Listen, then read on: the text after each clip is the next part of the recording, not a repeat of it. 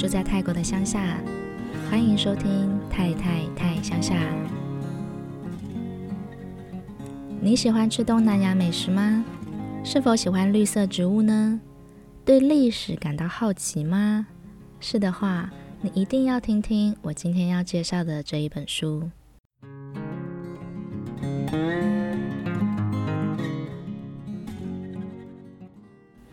在介绍这一本书之前，我想要非常感谢一位听众，他的名字叫做 Ken。他在听完第一集节目之后，到 Instagram 上搜寻 Thai Country T A I C O U N T R Y 之后，他留言给我，除了给我一些对于节目的回馈，还分享了对泰国的看法跟想法。他也问了我一句：“你还会继续做 Podcast 吗？”我回答：“会的。”我会继续做的，因为这是我喜欢做的事情。我在做这件事情的时候觉得很开心。我是一个全职妈妈，在忙碌的育儿生活里，录 Podcast 是我生活上的一个情绪的出口，一个很好的舒压的方式。所以呢，即使育儿生活再忙再累，我相信时间用力挤一挤还是会有的。所以我还是会继续做 Podcast。那非常感谢这位听众 Ken 给我的回馈跟支持，真的让我觉得非常的开心跟感动哦，谢谢你 Ken。接下来呢，我们就要来介绍今天这一本书。这本书的书名叫做《舌尖上的东邪》。听到这个书名的时候，是否会联想到一个很有名的节目，叫做《舌尖上的中国》呢？《舌尖上的中国》是一个非常好的纪录片，它记录了中国各地的美食，以独特的手法，包括声音的捕捉，还有画面的记录，种种配在一起，就会让人觉得啊，食指大动。那时候播的时候是在公视，好像是在晚上的九点或十点左右吧。那个时候，我跟姐姐会一起收看《舌尖上的中国》这个节目，那常常就看着看着就感到饥肠辘辘，口水忍不住要流下来，因为看着那些画面啊，还有那个声音，很喜欢所谓的 ASMR，它会有炒菜的时候，当你把菜放下去油锅，它会有的那种声音，那种声音真的是让人听了觉得哇，好想吃啊！好了，不说了。现在讲着讲着，我觉得我口水要流下来了。总之呢，《舌尖上的中国》是一个很有名的纪录片。那这本书的书名《舌尖上的东邪》，顾名思义，讲的可能也就是关于吃的，但它不太一样哦，因为它是从植物的角度出发。好，我们先来介绍一下作者是个什么样的人，他为什么会出了这本所谓比较冷门的书呢？作者的名称叫做胖胖树，胖胖树，它这个“胖”是由“月”跟“半”两个字所组成的。对作者来说，树是一种生长缓慢的生命形态，取名为胖胖树，想要提醒自己，人生大多数的时候都不圆满，像月亮总有阴晴圆缺一样。所以有警惕自己不自满的意思，并要求自己要像树一样有耐心。虽然成长得很慢，但是每天学习成长，就像这十多年来对自己梦想的承诺。那他对自己梦想的承诺是什么呢？这个胖胖树啊，它是就读台大森林研究所，可是毕业之后，他并没有马上投入关于森林研究或植物研究相关的工作。为什么呢？因为他要筹措实现梦想的资金，为了钱，为了五斗米而弯腰啊！我相信很多人都是这样。所以他毕业之后呢，哦，竟然投入了防重业工作，完全不相干的，而且这么一做还做了五年，一直到三十岁的时候呢，他为了要让更多人了解自己的梦想，所以他就成为了作家，开始写书。其实啊，写书啊，并不像一般人所想的那样可以赚很多的出版费，而且呢，写书的过程是非常的漫长的。再加上他写的又不是所谓的，嗯，人生成长啊、心灵励志啊，或者是投资理财这个所谓的热门书籍，他是要写关于植物志这种冷门的小众市场。更不要想说可以靠这个来赚钱了。所以呢，他现在房中业工作了五年，到了三十岁的时候开始写。那他在二零一八年的时候完成了第一本著作，十八万字的图文书，是《看不见的雨林：福尔摩沙雨林植物志》。我今天所要介绍的不是他的第一本书，是第二本书《舌尖上的东协》，在二零一九年出版的，也就是去年。它是记录了东南亚美食与蔬果植物志。诶，听起来好像有一点模糊。什么叫做东南亚美食与蔬果植物志呢？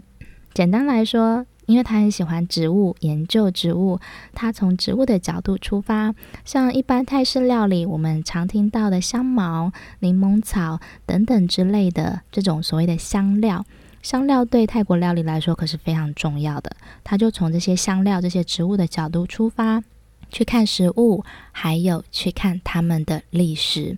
这一本书的内容真的是非常非常的丰富。先讲这本书的封面。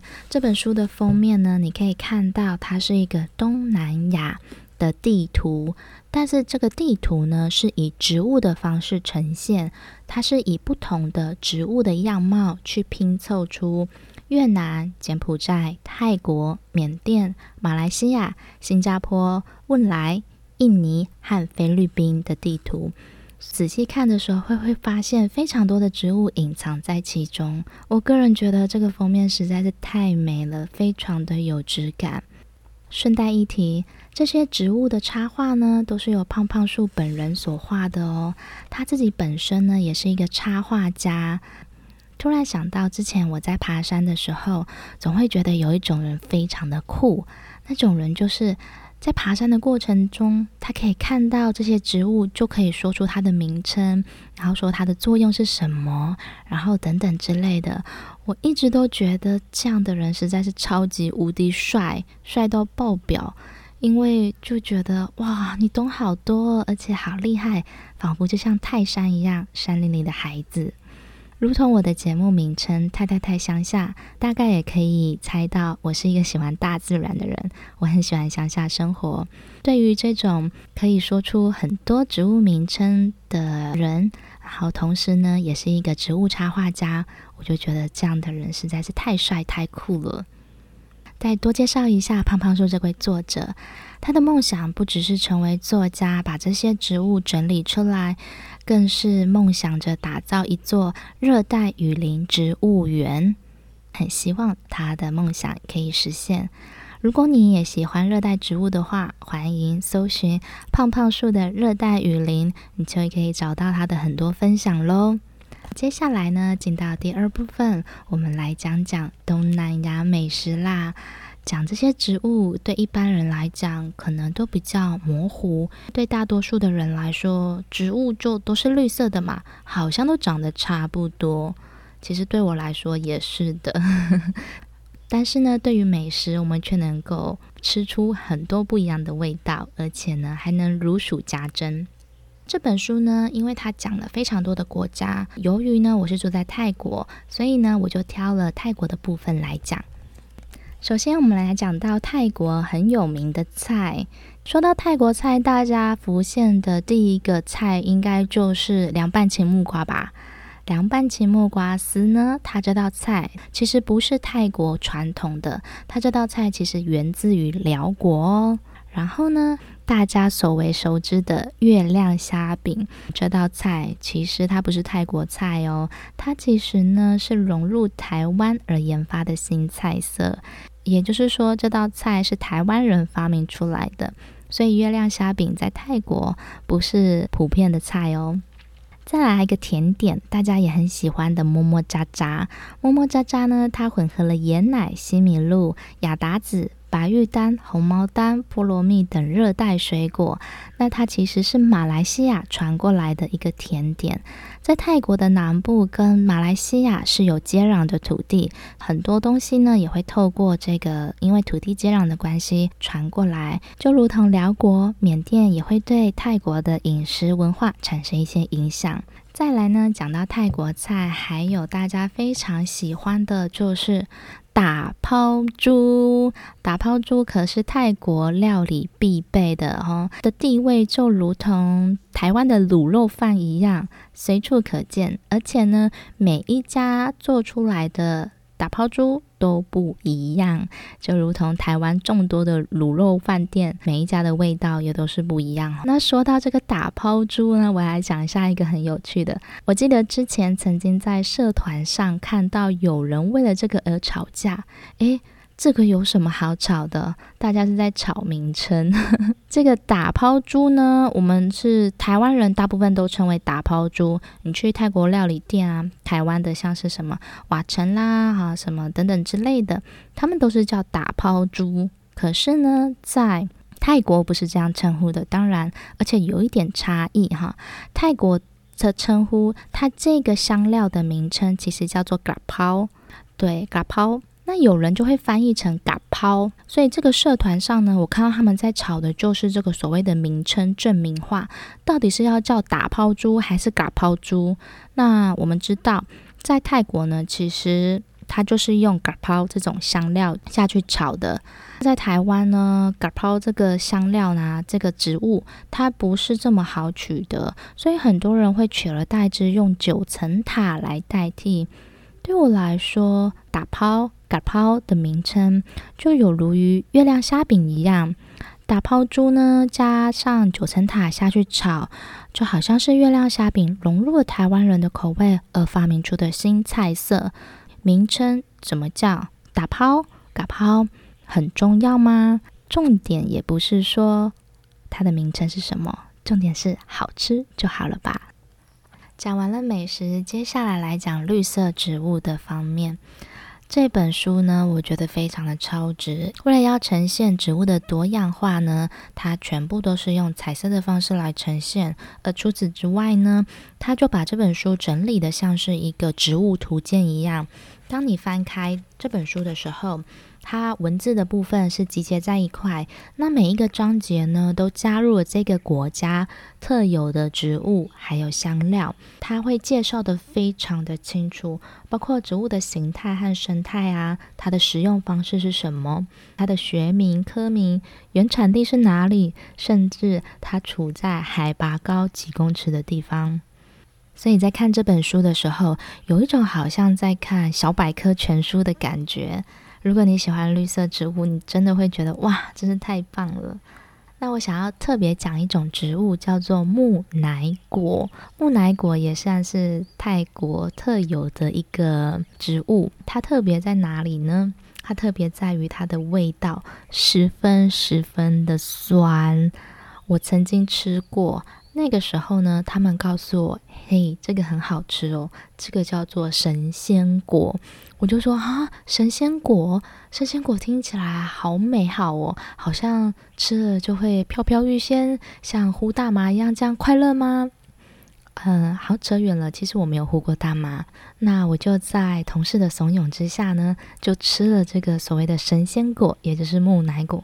结果一吃下去，哇，天哪！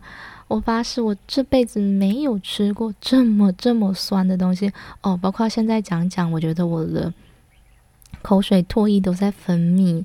它真的味道极酸，而且酸到你可能就是会眼泪流下来，或是哭天抢地的那一种。尝试了这个这个所谓的木乃果之后呢，我对它印象极为深刻。但我也就吃过那么一次，这一次就够了。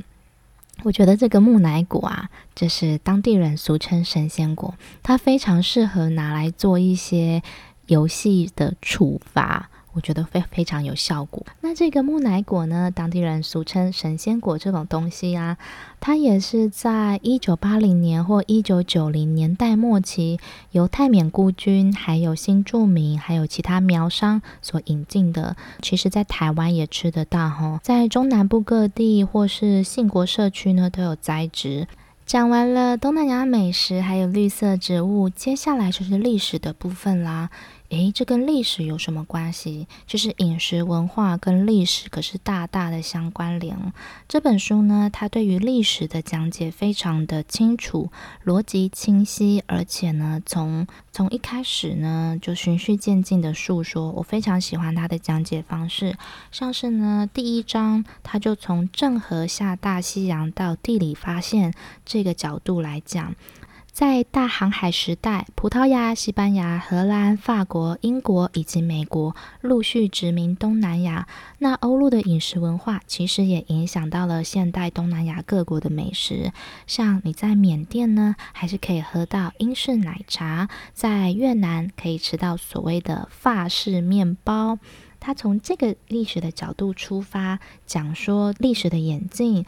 对于饮食文化的影响是非常的详尽，我非常的喜欢。我觉得他述说的条理甚至胜过于一些历史书籍。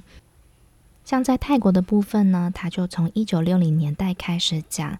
其实呢，在九世皇太皇普美蓬，他曾经在一九六三年的六月的时候来台湾访问哦。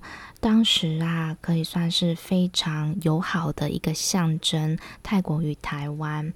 当然啦，好景不长，到了一九七五年的时候，泰国与台湾断交，选择与中国建交。那这个部分呢，也刺激了某部分红色恐慌的泰国华侨迁徙来台，而这些泰国华侨迁徙来台，也渐渐促成台北出现卖泰式料理的餐厅。所以他就是从一开始这样开始讲讲讲。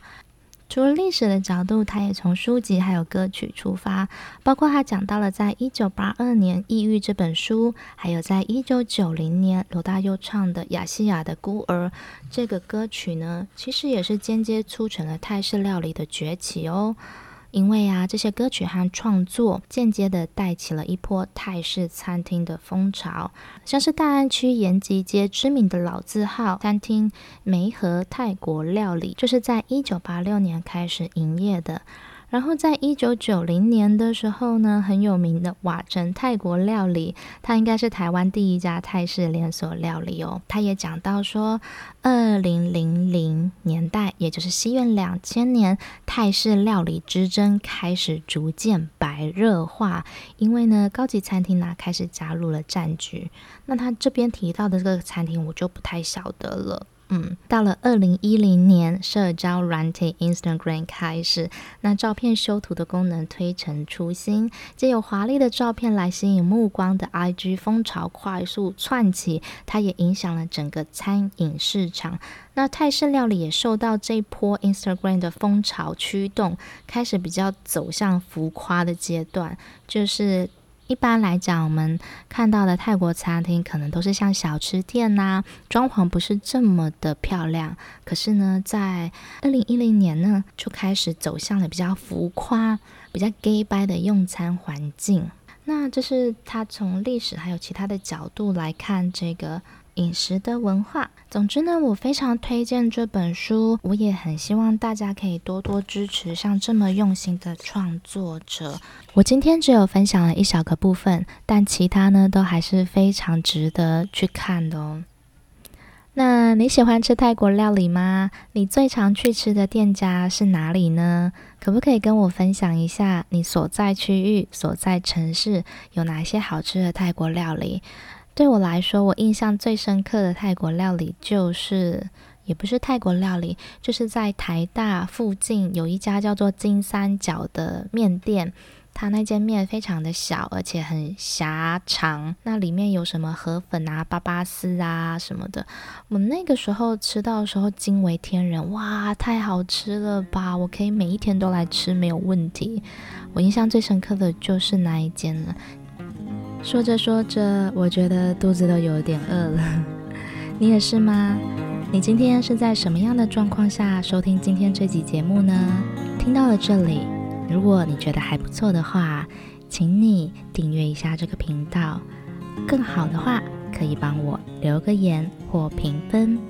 那也欢迎到 IG 上搜寻 Thai Country T A I C O U N T R Y 来追踪我。今天就先聊到这里喽。下次见了，拜拜。